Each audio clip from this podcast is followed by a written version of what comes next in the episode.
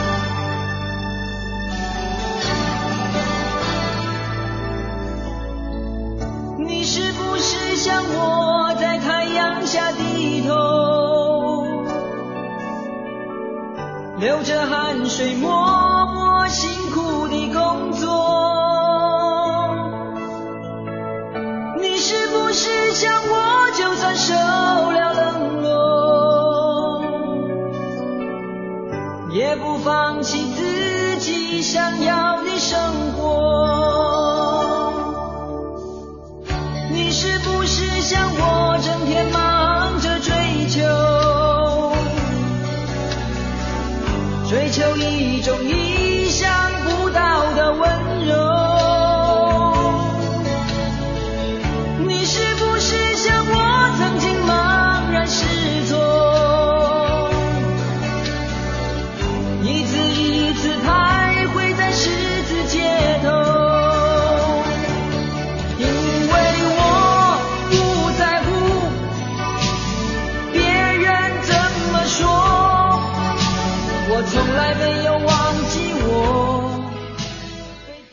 那些年，记录中国人的情感春秋。大家好，我是小婷。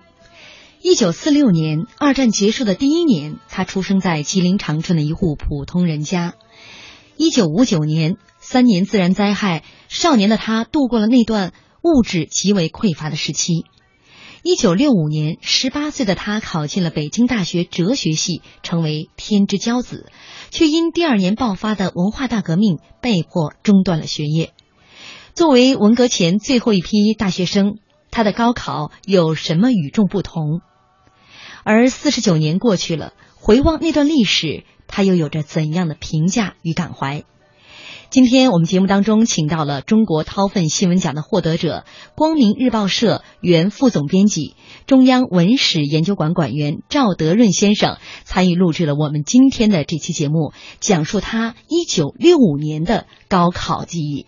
那本周那些年我的高考记忆呢，我们就来讲述一九六五年的高考。也欢迎大家在新浪微博来和我们沟通。您可以在新浪微博检索“经济之声那些年”或者艾特主持人小婷。今天沙发是草星人这位网友抢到了，那么他选择的歌曲就是《我的未来不是梦》。那接下来我们就来听赵德润先生讲述他一九六五年的高考记忆。赵老师您好，先来和我们的听众朋友打一个招呼。好，听众朋友大家好。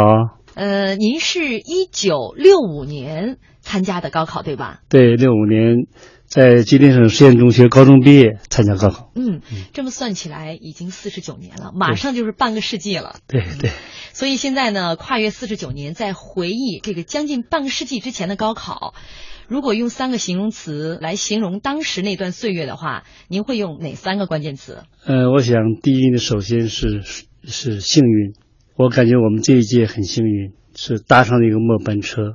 那么从这一届开始，五年之内没有高考，没有大学生，然后五年之后才有工农兵学员，然后又过了七年，呃，就是六五年之后的十二年，一九七七年才有恢复高考。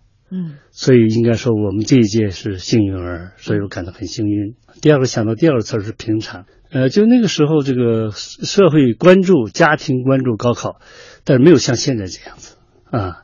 那时候这个高考好像也是很很平常的，以平常心对待，我们做到了。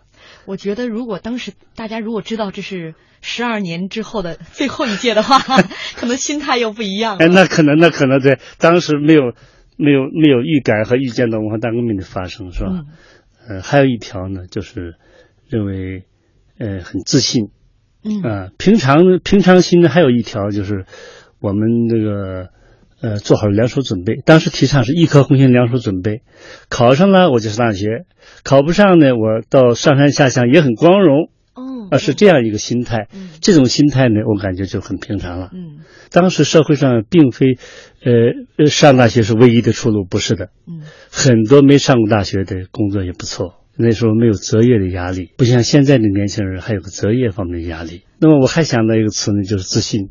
那个时代，我们那个那那我作为那个时代青年是很有自信心的。当然，平时这个功课的基础也不错。进到考场以后，很自信，就是我行才进到这个屋子里来，说没有慌张，所以很沉着的把每道题答完。幸运、平常和自信，对这是您这四十九年前那一次高考经历的三个关键词啊！我看您是一九四六年出生，对基本上上了中学之后，先是赶上了三年困难时期，对然后呢，应该说您的这个学生生涯就跟很多政治运动和社会风潮紧密的相结合。嗯所以我想问一下，嗯，这个有没有影响到你们当时高三的学习？呃，是那样子，在呃我们高三学习还是比较专注的。呃，当时有两项活动对我们有有有，要说有影响的话嘛，一个是学雷锋。嗯学雷锋呢，当时在学校里开展这个活动啊，呃，应该说他还是教怎么做人呢、呃，他给的一种正能量，他不影响学习。嗯，嗯、反而这个学雷锋好像组成很多这种学习互助小组，哎哎，对，怎么样做一个有理想的人，做一个高尚的人，这个在当时应该是对我们是起促进作用的。嗯还有一个呃活动呢，就是上山下乡运动。嗯当时已经有邢燕子、董家庚这些榜样，嗯这个对我们有点影响。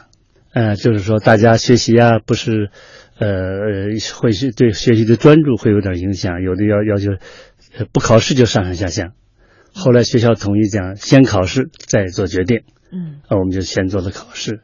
但是这个活动呢，呃，也使我们做好了两手准备，嗯心态上也好一点。嗯所以我我是该，我认为这两项活动对我们是有正面正能量的。嗯，就是您刚才说的心态特别好，一颗红心，两手准备。我就是考不上大学，我上山下乡依然是一件非常光荣的事情，呃在建设祖国。是这样，是这样。当时高三这一年，如果让您说出其中一天这个学习生活的安排，大概是什么样的？给我们描述一下。呃，高三这样子，高三呃上学期、下学期有点不太一样啊。上学期呢，高三的第一学期，呃，还是和过去一样很平常的，没有很紧张。嗯我们该搞活动啊，比如搞诗社呀、搞文艺活动啊，反正丰富多彩的学校的活动是不除了学习之外啊，呃，活动是非非常丰富多彩。每天都有吗？哎有有有文体活动啊，都有的。那么相当于现在我们孩子上的各种特长班了。嗯，是，呃，有特长，那对，有那有那种各样各样的活动。另外呢，每天因为我们是住校，嗯我们的这个同学们全部住校，生活非常有规律。呃，早晨六点钟起床，呃，上操跑步，然后是呃这个呃吃了早饭，早自习，然后白天上课，呃晚上还有一个呃那个晚晚自习。到晚自习之后，下了晚自习八点八点八点半下晚自习，洗漱之后就睡觉了。我们都在睡在都在一个宿舍楼，在在一起住。嗯啊，那个时候生活很有规律嗯。那么高三呢，我回忆呢，比这个呃那两个学年，呃稍微紧张一点，但是也作业时间没有改动。就在高考的关键的时刻，九点以前也必须睡觉啊，九点熄灯哎，学校规定九点熄灯，全部都休息。我现在回忆起来，那个时候啊，放松了反而效率高。嗯就是在学习的时候，在上自习的时候全神贯注，然后休息的时候，呃，彻底休息，他就不想其他的事情，嗯反而这个效率高。嗯呃，从我们高考最后结果来看，这个效果也是好的。嗯，您当时报志愿的时候，是您个人的想法呢，还是有一些其他的参考意见？啊，是这样子，我我这个呃，对北大我是心向往之，北大是应该是文科的当时最高学府啊，嗯。清华是理工科的最高学府，我很向往北大，但是到临考的临报志愿的时候啊，我犹豫了一下，因为这个上上下乡的准备啊什么的，这个呃多少或多或少影响了复习，但是我的班主任坚持你要报北大，我曾经想第一志愿报南开，他说南开也是个很好的学校，但是你的成绩可以报北大没问题。这样我就第一志愿报了北大，第二志愿报了南开，最后北大录取。今天我们是请到了中国掏粪新闻奖的获得者、光明日报社原副总编辑、中央文史研究馆馆员赵德润先生来讲述他一九六五年高考的记忆。那么那些年，你的高考有哪些记忆？也欢迎您在新浪微博检索“经济之声那些年”来和我们沟通。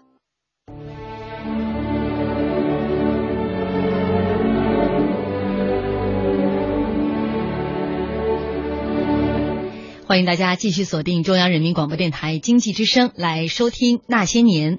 本周《那些年》高考系列，我们来说一说那些年我的高考记忆。关于高考，您有哪些记忆？欢迎您在新浪微博来和我们沟通。您可以在新浪微博检索“经济之声那些年”或者艾特主持人小婷。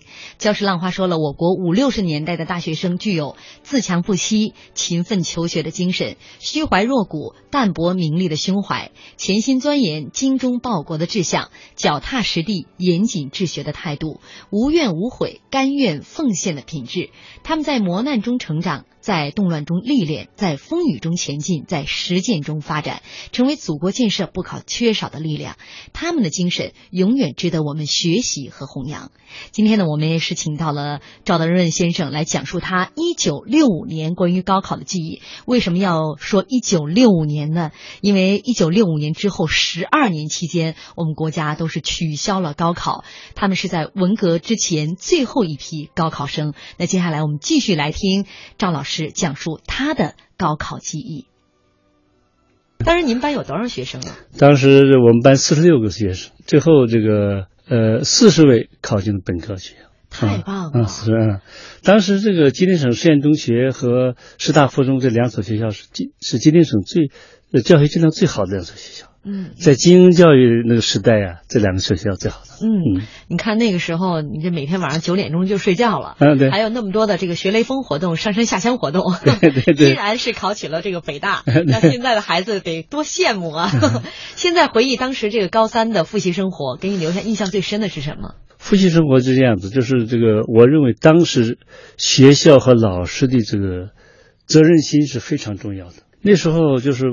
不用我们自己去请这个来辅导，那个来辅导，学校全部给考虑好了。呃，哪门功课都请有经验老师来，最后给你点拨，重点在什么地方，哪些是必须掌握的。这个我认为这这在我们高三复习阶段是非常重要的。嗯，这好钢用到刀刃上，在这最关键的时刻，老师起了很大作用。所以我们基本上没有在。在看其他的书啊，演其他的题啊，就把老师交代这些事情做好就不错了。那时候的师生关系啊，我认为和现在也不太一样。所以到现在，我和班主任老师，我的李培义老师还一直保持联系。这么多年的师生情谊，对对，一直保持联系啊。你们当时是多久开始发的这个准考证？呃，高考之前多长时间开始报志愿？准考证是高考前夕，嗯，不是很长时间，包括体呃体检是考试以后啊。那个时候，呃，考试的时候，准考证放在。桌子左左脚，嗯，呃，放那个地方，嗯，监考老师来看，嗯，一人一个座位，呃，一呃一人一个座位，为我们省实验也是很好的那个设备也很好的，为什么没在省实验考上师大附中考？就省实验呢都是两个人一一个桌子两个坐两个人，嗯，师大附中呢是一个是桌子一个人，正好适合考试。所以我们到那儿去考试。哦，你们当时是换了自己的学校，对，去了另外一个考场考试。对，山东学校。嗯，现在的学生考试之前都会先去提前走一遍考场啊，看一看自己考场的这个环境，包括这个路线啊。嗯嗯。你们当时有吗？我们到我们是那样子，你很有意思啊。我们那个时候，这个到考场去怎么去的？没有坐车，考场那个那个学校离我们学校半个小时路程。半个小时的路程。班主任带着全班排着队走着去，步行到考场。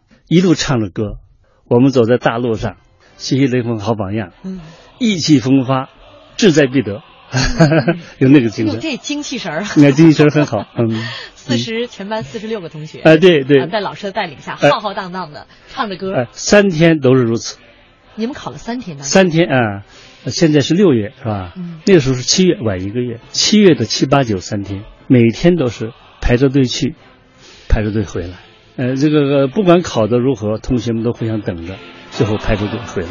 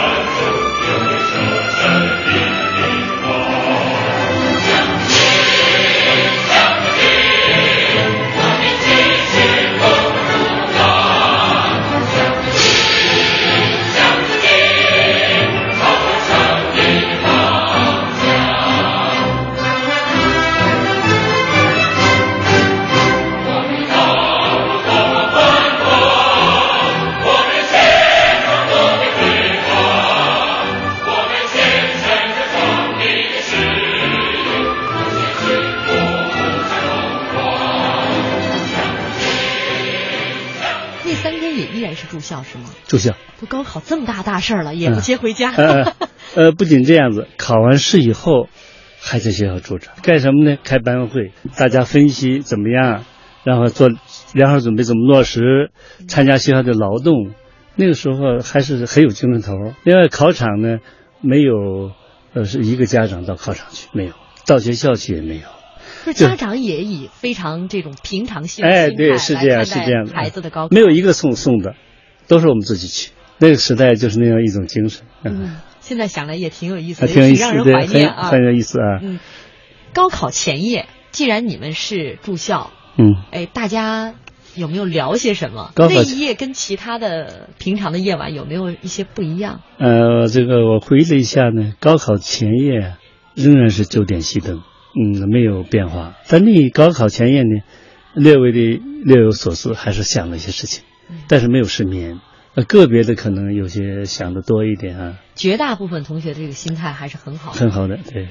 早晨也是统一的，呃，还是六点起床，对。还是按照平时上课的时间一样，对对对，对是这样。啊，在学校吃早饭。对对，考试期间呢，学校里的伙食略微改善了一点，因为我们都在食堂吃饭。对毕业班，学校规定呢，对，呃，初三毕业、高三毕业生。单独有有有窗口，有小灶了。哎，对，是这一年都有呢，还只是考试这期间有？呃，这个第二学期就开始了，就是比较累的时候就开始了。呃，隔三差五能吃到肉，饭吃饱没问题的，是吧？嗯。然后呢，那个每天都有炒菜。中午吃饭呢？考试完了之后？呃，中午吃饭就在当就在那个呃附近考场附近吃了。嗯，也是你们班里边。哎，对对对，集对对，集体行动，大家互相的照照顾啊，在那儿。我们这个班集体呢，当时曾经这个在电台啊、电视台做做了一个节目。当时北大文学社有一个诗朗诵，让青春闪光，很长的一个诗朗诵，讲讲《雷锋之歌》，实际上是。嗯。我们全班做了个朗诵，这个排练嘛。排练了以后，电视台、电台都去录播，就是吉林电台和吉林电视台都录。后来播放了，这个播放了。后来我到大学以后啊，这个广播还听有听到了，哎，还听还还听了你们当呃我们当年呃作为呃对让青春闪光，对对，大家觉得很有心劲，很有很有意思。那个时候也是充满理想的时代。当然和现在的青年不同的呢，那时候没有网络，甚至于没有电视，黑白电视是极少的。也没有这方面的这个便利，但是也没有这方面的干扰，就是一心读书了。七月七八九三天考了三天，您文科考了哪些呢？文科有这个政治，有语文，有历史，俄语。俄语，我们学的俄语。这个考试的当年的那年的高考的题目，您觉得难度怎么样？比我们想象的，呃，容易。我们做准备的时候都做了很充分的准备，但是临到看卷子的时候。就觉得很轻松，呃，我都是卷子来了先看一遍，嗯，先不着急，呃，不着急答，先看一遍，看一遍呢，先把会答的先把它答了，嗯，不会的放后边。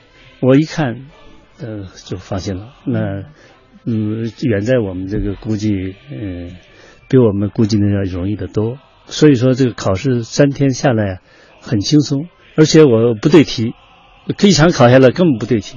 就关心下一下一下一个下一门考试了，嗯，您这也是自信，对 对，也是一种自信，是是。那个时候试卷呢，嗯，题也不是很多。你比如说语文啊，语文是个重科了，语文它就是呃两个作文题，呃让你选一个，就是做一篇作文，嗯，然后呢有两段这个呃古文让你翻译，嗯，就这就这是语文就这样。语文就一共就加起来一共三道题，三道题，三道题，对对，难以想象哈。两段古文翻译一下，然后一篇两篇作文选其一。对，作文呢一一篇是给越南人民一封信，一个是谈革命与学习。嗯，我选择第二个了。谈革命啊，因为那时候就是谈革命理想的年代，是吧？也是。呃，这个怎么学习呀？奋斗为为祖国报效祖国，这这些东西都在脑海里。哎，都在脑海里，所以写了这个，呃呃，顺顺手成章。嗯，我觉得你们是不是经常开主题班会，都有类似？每周一个主题班会，大家还很还很还很喜欢这个主题班会。呃，就是一个主题写在黑板上，大家发表议论。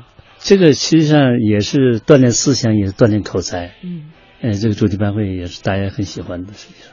嗯其他的这个高考的，比如说历史啊、地理或者政治啊，有没有让你印象深刻的？我记得外语啊，我们做了很多准备，但是，呃，最后外语答得很顺利。呃，我听他们讲，好像我外语俄语得了满分，您得了满分，呃得了满分那啊。那时候有考什么听力吗？啊，没有没有就答卷，就答卷，嗯就答卷题量呢？题呃，大题量大，外语题量大，因为那个时候我们，呃，实验中学我们这个班和这个当时的苏联，呃，第聂伯彼得罗夫斯克音乐学院是是友好学校，用俄语写呃写信，呃，就是比如那个学校的三十四号，我是这个班的三十四号，那个班的三十四号，然后我们我们不管是男生女生，这个学号一对上就是交朋友了，互相写信。嗯，他来的是俄语，我回信也是俄语，这个训练还是很好的。哎呀，相当于交笔友对对，啊。但现在就是说，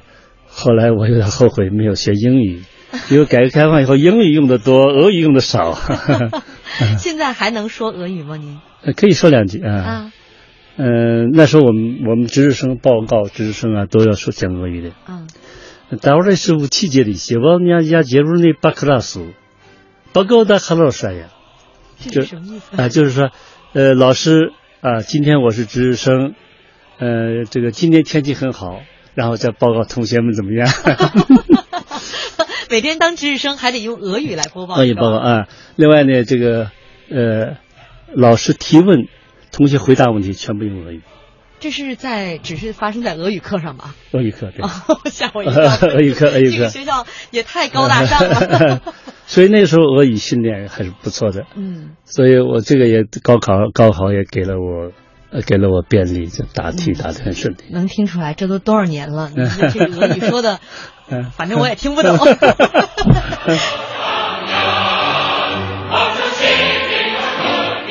微博上水天老周说了：“赵老师牛啊！”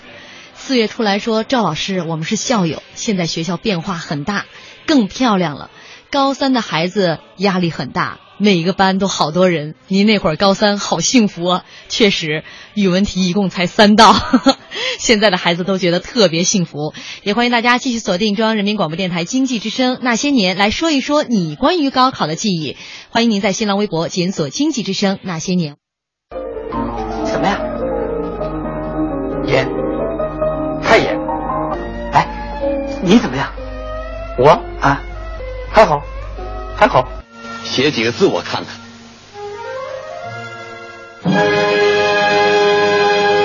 李金凤，你被录取了。这次高考不是往常的了，每一个符合条件的都可以去考，这是党中央给咱的权利，这不是谁的恩赐，更不是谁可以利用自己的权利另搞一套的。我知道什么是尊严，我绝不为了个人得失而丧失。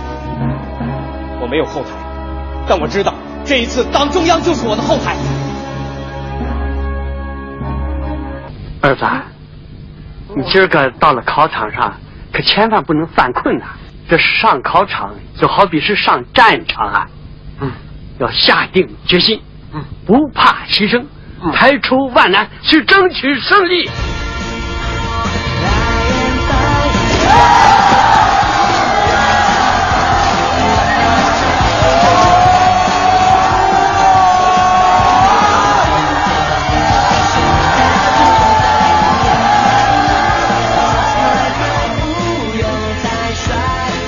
贺帆六百七十九，北京国际关系学院传媒系。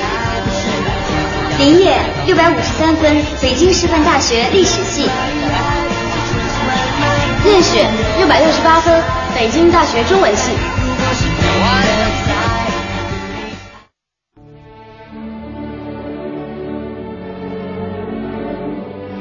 欢迎大家继续锁定中央人民广播电台经济之声那些年，本周那些年高考系列，我们来说一说那些年我的高考记忆。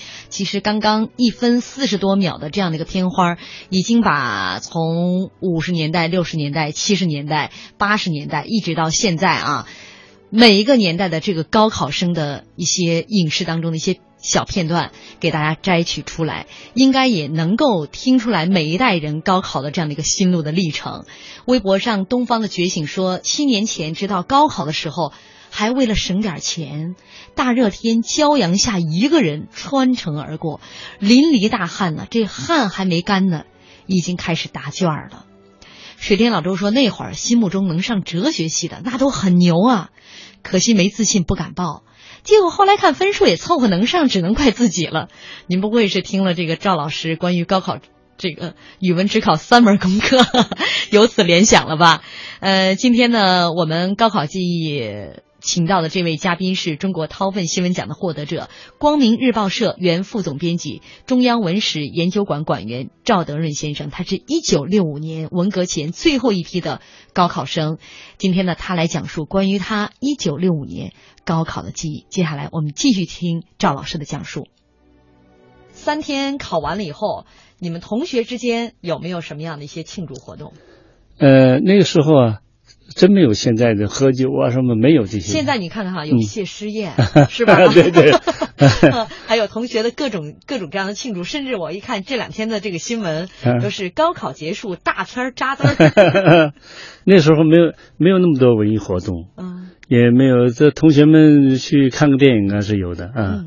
呃，就是我就说高考以后发发榜之前，这个班集体还没有散，这个大家在一块劳动啊，在一块这个呃还还有串门到一些有有困难的家庭同学家庭里去啊，你们这整的比高二的哎学生还要忙。是是，高二的学生按照七月份应该是已经放假了，对对对，嗯。我们这是等等那个最后的什么，最后这个发榜，发榜。嗯，啊，老师一直也陪着你们。老师陪着，嗯班主任非常负责任，嗯，嗯，哎呀，这四十六个学生跟自己的孩子一样。是是是，啊实际上他比我们大十几岁，嗯，所以说你们一九六五年，你们班四十六个同学参加完高考之后，基本上没有任何庆祝活动，还和原来的学习生活一模一呃，样。对，差不多差不多，对。啊，呃，原来学习生活也不枯燥，大家你比如有诗社，嗯呃，那是作诗啊什么的那些，是那些那那样的活动，嗯，就是这些活动照常延续。那延续该怎么搞活动怎么呃搞活动，是是该劳是动劳动，呃是是是，还该开主题班会，还开主题班会，对是这样尽管这个班马上就要解散了，对对啊，依然这样大家恋恋不舍，还是还是在一块开会，嗯，有没有同学这个分别互赠什么？对于那个时候毕业的这些留念，啊，那时候就是送个笔记本啊，嗯嗯、送个照片呐、说就这样。呃，那个时候好像呃，好像这个同学之间的关系比较单纯，呃，到包包括毕业前夕是吧？呃，大家呃还跟跟这个好像我们还在那儿继续读书一样，嗯嗯，啊，什么时候老师带来了这个发榜的消息？呃，他还不是老师带来，他这个呃都寄到家里，寄到家里那还不让你们回家？呃，四十六个同学，呃，后来后来这老师们呃学校也掌握了一些一些消息，大致有什么让回家等等等通知书。我是到我回回家以后，我到我母亲的工厂去劳动去了。我母亲在长春食品厂工人，嗯我去那儿干活去了。呃，去那儿劳动呢，然后我的表弟，呃，跑到我家去玩去了。嗯我奶奶他们都在家嘛。嗯那么他看到来一封信，这是这是这个通知书 通知书。嗯他拆开一看，高兴了，他跑去这个食品厂，我正干活呢，嗯。说大哥，考上了，嗯，当然我也很高兴，我看了通知书也很高兴，嗯。嗯，干完活我们俩一块儿回去了，太难忘了这个接到通知书的这一幕了，对。对是在劳动现场。对。嗯，然后我的表弟到处这个呃到处讲，到我亲友当中到处讲啊，我大哥考上北大了啊，嗯，还是一件非常荣耀的事情。是。啊在当时社会上呢，因为我这我们这个学校那太多了，你看我们班，呃呃四十位同学考上本科，嗯。然后十二个人考进北京，北大两个，清华两个，北航一个，呃国际关系学院一个，呃这个北工、北钢、北政法都有你呃一共十二个，我一个班的，嗯，你们是相约一起来的北京吗？相应的这12个，所以大所以大家呢也不觉得就是。好像就要分开了。呃，不是不觉得这个考上一个这个是就觉得不得了了，嗯没有没没有这种的，也很高兴我替。你觉得还是不得了的，北大还是很难考的。也很高兴，但是还不是那种高高兴到那个地步去。嗯嗯大家还是很觉得很那个，我们就就是我们这个实验中学毕业的就该考上，就有点这种思想。啊嗯啊，理所当然的这种感觉。那你们在学校七月八号，呃，七八九三天考完以后，在学校待了多久？大家就各自回家了。呃，在学校七八九三天之后，在学校至少又待了十多天，嗯，待了十多天，然后下旬发的榜，然后准备九月一号开学。哦，嗯，当时离开学校的那一天，嗯有没有印象？我现在忘记了我们这个合影照啊，是离开学校之前，应该是离开学校之前照的。嗯学校的这个校长、教导主任、老师，呃，是我们所有的班主任和和其他科的老师全部坐在座上，然后我们前面是女同学呃在前蹲了一排，我们后边三排，呃，照了个照了个照片，这大家一个纪念了，就是好像没有现在的会餐了，好像我们就是在食堂吃饭，嗯。这是也是每天都在会餐 这是吃吃很平常的一个饭啊，嗯嗯。也没有呃也没有怎么样，大概待到是，嗯、下旬大家陆续走了。现在能够留下来的高考前的同学的这种能够看到的记忆，可能就是这张照片，集体合影了。对，集体合影照片。嗯。因为这些同学我们还一直保持联系，嗯，我们现在还有那个 QQ 群啊，哦，呃我们我们班有个 QQ 群，就是你们班当时这个实验学校的哎，这个 QQ 群，这是已经已经四十九年过去了，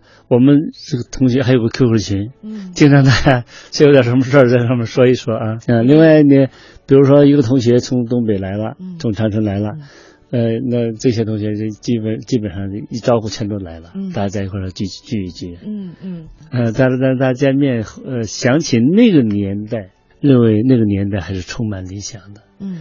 另外，那个年代人与人之间的关系是很单纯的，呃，就是刚才我讲，虽然没有，呃，这些互联网、这个电视啊，什么这些个便利，呃，手机啊这些个便利，但是也没这方面的烦恼，嗯，就是很单纯，嗯。是那样一个一一批学子，嗯。我认为是那时候，在那个年代也应该是世界观形成的年代，大家是在那个环环境里走出来的，啊，但我们有时候聚会还怀念那个时候大家彼此之间的情感，嗯认为是很很很真挚的。嗯嗯，正是因为那个基础是单纯，所以他能够一直保持到今天。您的同学都跟您一样吗？回到家之后，呃，还都去劳动啊什么的。就像您还跑到妈妈的工厂去劳动，这是自发的吗？自愿的？自愿的，自愿的，嗯，自愿的，就是对自己的一个更高的要求，是吧？呃，就是相当于现在做义工吧，啊，嗯，没有什么勤工俭学，呃 不拿工资是吧呃，？那没没什么工资，嗯嗯那个食品厂都做些什么呢？食品厂就这样子，呃，他是我们在这个学校里头也有这个也有勤工俭学，嗯勤工俭学也和食品厂有这种这种联系。我们也学做糖，也做过糖。糖。啊，做糖，是水果糖吗？水果糖，水果糖水果糖，呃，水果糖那个做糖的全过程我都我都懂，嗯，然后怎么包糖啊什么都有。啊给我们简单讲讲啊。这个这个流程。它的糖化了以后，在一个大锅里熬制，熬好了以后，然后它的然后倒出来以后抻条，嗯。抻条以后在那上面，在那个那个那个呃不粘那个那个上面粉上面滚，嗯。最后呢，呃一个个剁开一一条条的，然后这那 呃有包装车间来包，嗯各式各样的糖啊。反正这样的勤工俭学一般是不允许小学生的吧？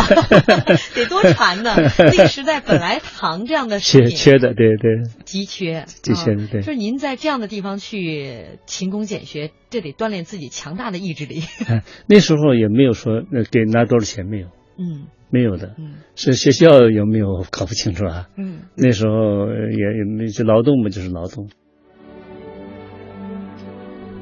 难以想象，四十九年前的这个高考生参加完高考之后，还要到父母的所在的工厂里面去，呃，算是当义工一样的义务劳动。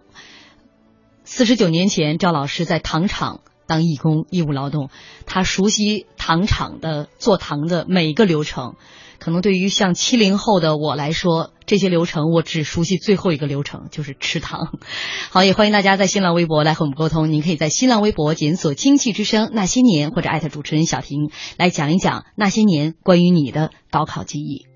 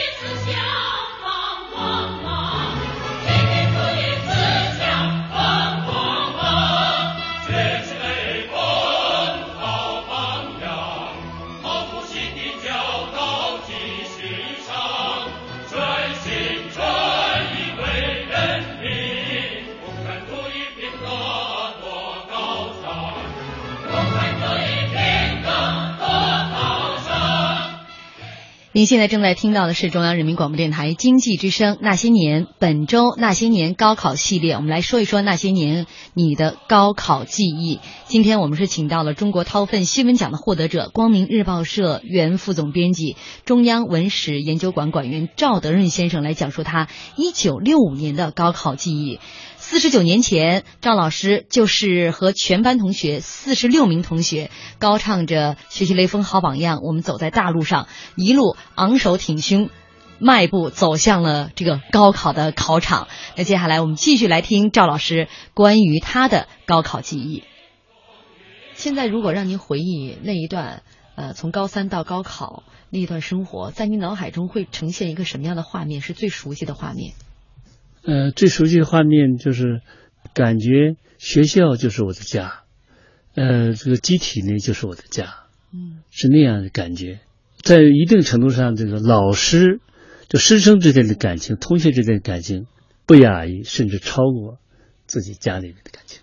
嗯，呃，老师说的事儿是很神圣的，那必须做好，因为确实在这个呃师生们度过这最后的这个。呃，这一年呢，特别是高考人生的关键时刻，这一年都是在最关键的时刻帮了你。关于学习方面，可能比如说填报志愿，嗯，呃，家里人也没有更多的意见。家里没意见，对，都是您跟老师之间啊，嗯，做一个商量，老师会给一些建议。对，老这老师他要负责任的，嗯，他你可能调错了怎么办呢？这没考上怎么办呢？是吧？嗯，所以这个老师呃，这个责任心给我留下深刻的印象。其实也是一个家庭对于学校的信任。对，您的父母把您放到这个学校，呃，您的学习生活是这样，呃，您的这个高考，你想那么多家长没有一个人到现场来，对，这是一个多么大的一个信任。我对现在呀，这个。呃，动不动开家长会，给家长布置任务，我有点看法。嗯，那个老师要负起责任来。呃，养不教，父之过；教不严，师之惰。老师要懒惰了，就不好办了。包括你在课堂里教的时候，学生全神贯注的听，你全神贯注的教，啊，不能够在学校呃上课的时候，你这个没有把真东西拿出来，然后在双休日再补课。嗯，那你这在收费，你这个现在这个，我认为是，这个跟过去无法比的。这是在您那个年代是无法想象的一件事情。对，是这样。我看到在就像您这一届哈，因为正好很多中学生是经历过了三年困难时期，可能很多家庭觉得孩子当务之急是初中毕业以后就有一个工作，所以想问那个时候高考是一个这个普遍家庭的一个首选吗？不是普遍首选，不是普遍首选。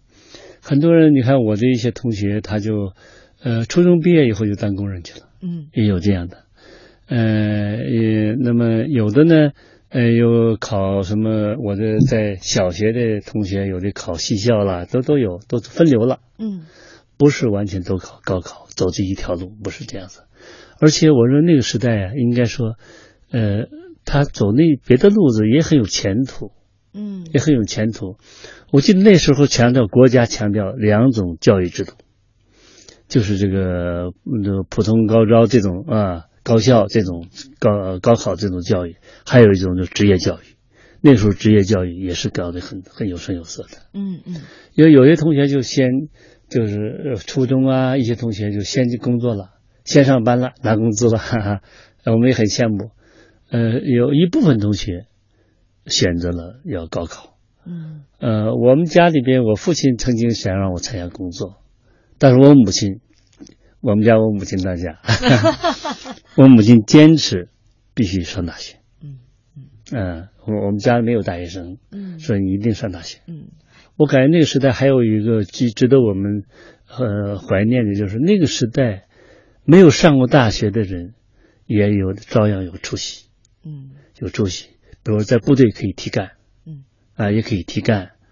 那么在也可以这个到到机关的政府机关去，也可以当干部。嗯那么现在肯定不行了嗯。那现在四化你没有这个知识化，没这个，所以我感觉知识化不能完全理解为文凭化。呃，我们昨天的一位嘉宾呢，因为他所在的学校跟您一样，也是在北京市一个非常著名的重点的学校，嗯所以他们班全班都考上大学了，包括他们。呃我们也是我们也是啊、就是我我想说，您班也是。嗯当时节目当中就有听众就说：“哎呀，这个录取率当时录取率太高了。”我想说应该不是吧？那个年代的整个录取率应该不算很高，只是只是因为你们所在的这个学校，嗯，对，是这样，级是这样，状况嗯比较好。嗯，那个时代是录取率大概百分之三十多，百分之三十多，四十多万考生，嗯。全国四十多万考生，呃呃，录取十四万多，嗯。十四万六好像是，嗯。百分之三十多。嗯，现在已经达到了百分之七十多，甚至有的省现在达到了百分之八十。现在百分之七十八，嗯。全国平均百分之七十八。嗯。那那时候是百分之三十，现在百分之七十八，现在录取多了。嗯嗯。当然，现在的年轻人他这个压力啊，不仅是学业上压力，嗯。他还有毕业以后嗯。呃工作的压力。嗯。呃，所以我我这个呃，我念中学的时候，我从我那时候也看参考消息，嗯。参考消息看一些发达国家，嗯，这个硕士生、博士生找不着工作，我是觉得不可理解。嗯。现在我们国家也轮到了，嗯。这个就业是个问题，就是念了大学，现在大众化了，是吧？去高等教育大众化了，大众化了以后，大学毕业以后工作，呃，就业是个是个问题。所以现在年轻人，我理解他们，他们压力还是大的。您一九六五年参加了当时这个六六年取消了高考嘛？对是最后一届的这个高考生。一九六六年只一年的差距，那很多人就可能就改变了命运，甚至是等了十几年、十二年以后重新又恢复高考。您怎么来看待你们这一届一九六五年的高考生？而且其实你们进到学校以后，后来也是中断了一个学业。对，嗯，进到即便进到大学也中断了学业，你怎么来看你们一九六五年的高考生？呃，我认为这一批学生，这批年轻人，在当时年轻人，现在都老了啊，这些人，呃，还是呃，这个一批不错的人才。首先，他们的基础是考是考进大学的，他的这个高中以前的这个基础是很是很扎实的。那时候学校教育各方面的，包括做人，这个基础应该是打得不错的。而这些人呢，也非一帆平顺，一一呃一帆风顺，好像是这个这个搭上这个末班车了，就一切都顺利了，不是的。也我我做了上山下乡的准备，那么最后考上大学了，这个愿望在什么时候实现了？我大学毕业以后上山下乡了。嗯大学毕业以后，那时候我七零年三月毕业，分到了河北省临溪县插队劳动。当时我我们去，一脑子概念呢是这个毕业以后就是干部了，嗯是吧？就开介绍信啊，那个到地区开介绍信啊，他就把这个干部俩字勾掉了，嗯嗯、就写插队为民。那 干部身份又呃，没有了对对，把我刺激很大啊，就是叫叫接受再教育。但是我想呢，这些呃那时候呃大学毕业时候二十四岁，嗯、感觉经过劳动到农村去待上一年，和农民在一起非常好，那苦中有乐，而且这个收获是应该是一辈子受用不尽的。对社会的了解、对人民的了解、对群众了解，那不是在书本上能学到的东西，嗯，是吧？另外，我感觉这个人吃点苦有好处，包括我们现在的国家领导人，很多人都插过队，嗯，呃，都下过乡，他们对社会的了解就不一样的，嗯，是吧？说经过吃过苦头的人，也在实现他的理想，就会更现实，嗯。你们那届大学生，用现在话说是接过地气儿的大学生。对，接过地气，对，嗯，接过地气。但是，这些人呢，他经过这些锻炼，呃，在克服困难的勇气上，在做事的认真上，在怎么样做人方面，呃，应该说这个年代对他们有磨练的，有好处的。嗯，今天非常感谢赵老师啊。呃，这个二零一四的高考已经结束了嘛？嗯，如果对今年的这些高考生，对他们有一些什么样的？呃，这个希望和寄语，这些年轻人肯定比我们强。他们的知识面，他们的理想，他是跨国界的，是吧？是面向世界的。这些年轻人比我们有出息，那么他们面临的挑战也多。那我希望这些年轻人能够，呃，他们在迎接挑战，在这个祖国这个，呃，实现我们，呃，这个中华民族振兴这方面。他们会真正的起到栋梁之作用。那么我们这些人老了，看他们我们也很高兴。好，谢谢谢谢赵老师在节目当中来跟我们分享您一九六五年的高考记忆。再次感谢赵老师，以后有机会再到我们节目当中来做客啊。好，谢谢。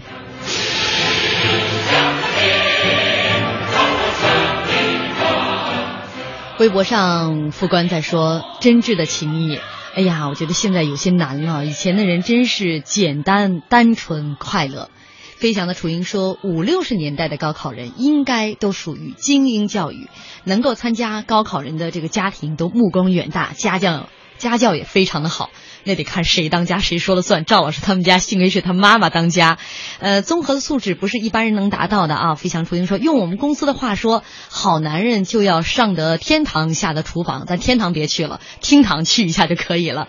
最后用浩浩乎平沙无垠的留言做结尾，他说：“印象中高考那几天，不是骄阳似火，就是大雨倾盆，难以出现让考生不遭罪的天气。这是不是隐喻着汗水铺就辉煌路，成功总在风雨后？由此可见，高考也是一堂课，上过了更能气定神闲、自信充盈；走过了更能藐视坎坷、敢于拼搏。感谢高考，也感谢大家收听，明天继续我们的高考系列，明天见。”